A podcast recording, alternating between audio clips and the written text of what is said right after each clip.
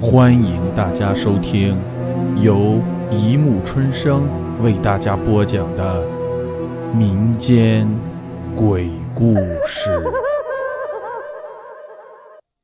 第一百八十二集《凶咒》上。午夜，北风呼啸，阿哲踏着醉步，哼着小调走在大街上。残破的街灯被风吹得不住摇晃。发出忽明忽暗、惨淡的光芒。突然，不知道从哪冲出一个黑影，惊得他一个踉跄，差点跌倒。定睛一看，原来是只黑猫。阿哲嘴里诅咒了一句，顺手捡起一块石头向黑猫砸了过去。黑猫吃痛，哀嚎了一声，转过头来，用他那双锃亮的眼睛死死盯着他看。阿哲喝道。滚，死猫！然后使劲跺了几下脚，想吓走它。那黑猫不但没被阿哲吓跑，竟一闪身向他扑了过来。阿哲大惊，狼狈的后退，胳膊差点被黑猫抓到。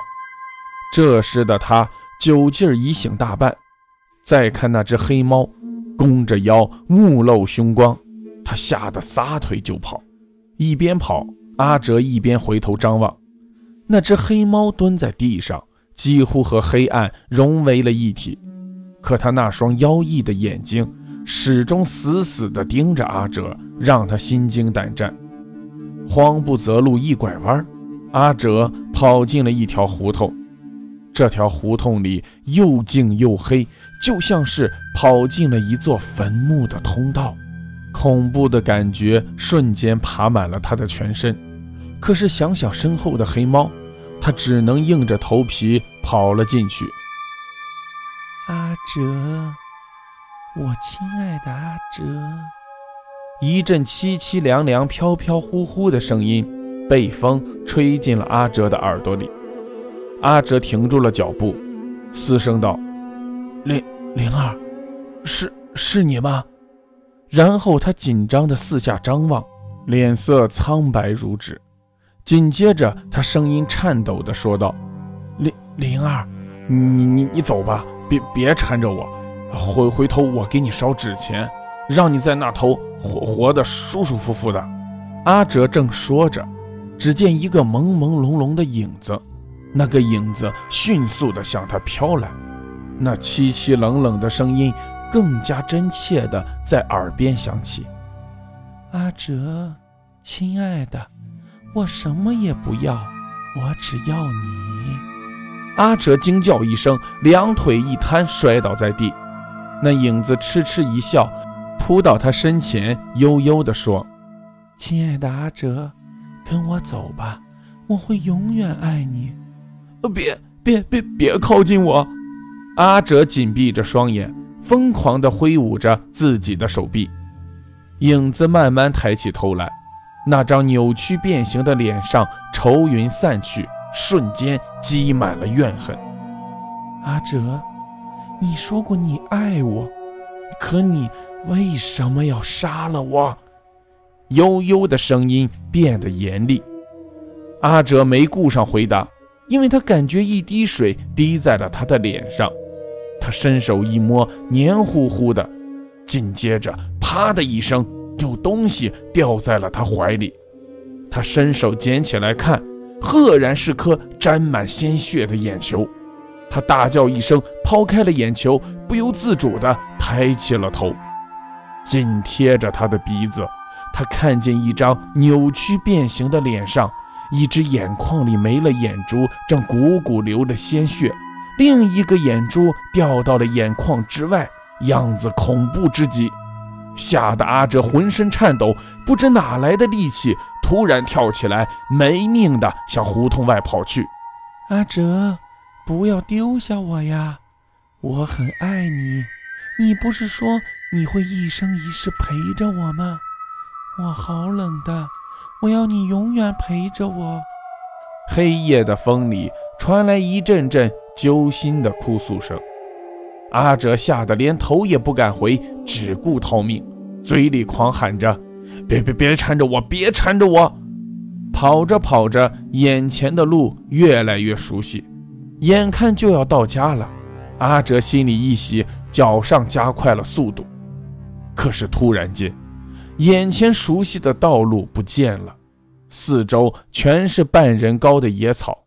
阿哲慌然失措地停住了脚步，只觉得阴风阵阵，灵儿的咯咯笑声从四面八方传来。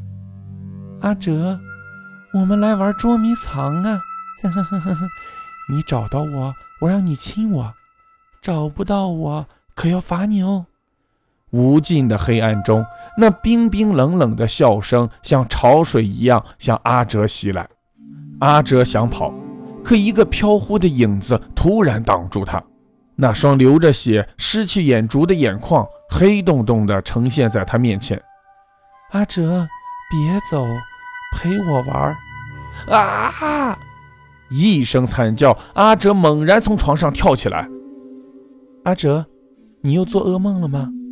妻子小梅拉开了台灯，问道：“卧室里一亮，阿哲这才从噩梦中完完全全清醒过来。他满脸是汗，不住的直喘着粗气。”小梅关心地问：“要不要喝点水？”阿哲气喘吁吁地冲妻子点了点头。小梅披上衣服下床去倒水，突然“哇”一声，小床上传来女儿的啼哭声。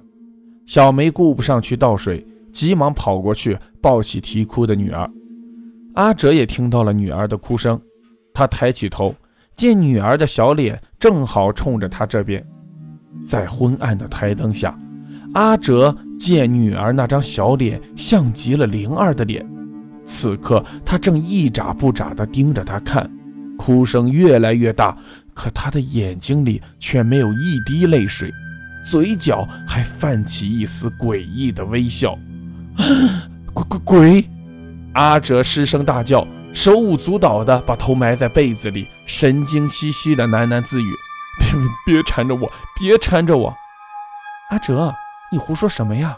看你把女儿吓的！小梅埋怨的嘟囔，一边哄着女儿。可是不管她怎么哄，女儿就是一直啼哭。她无奈。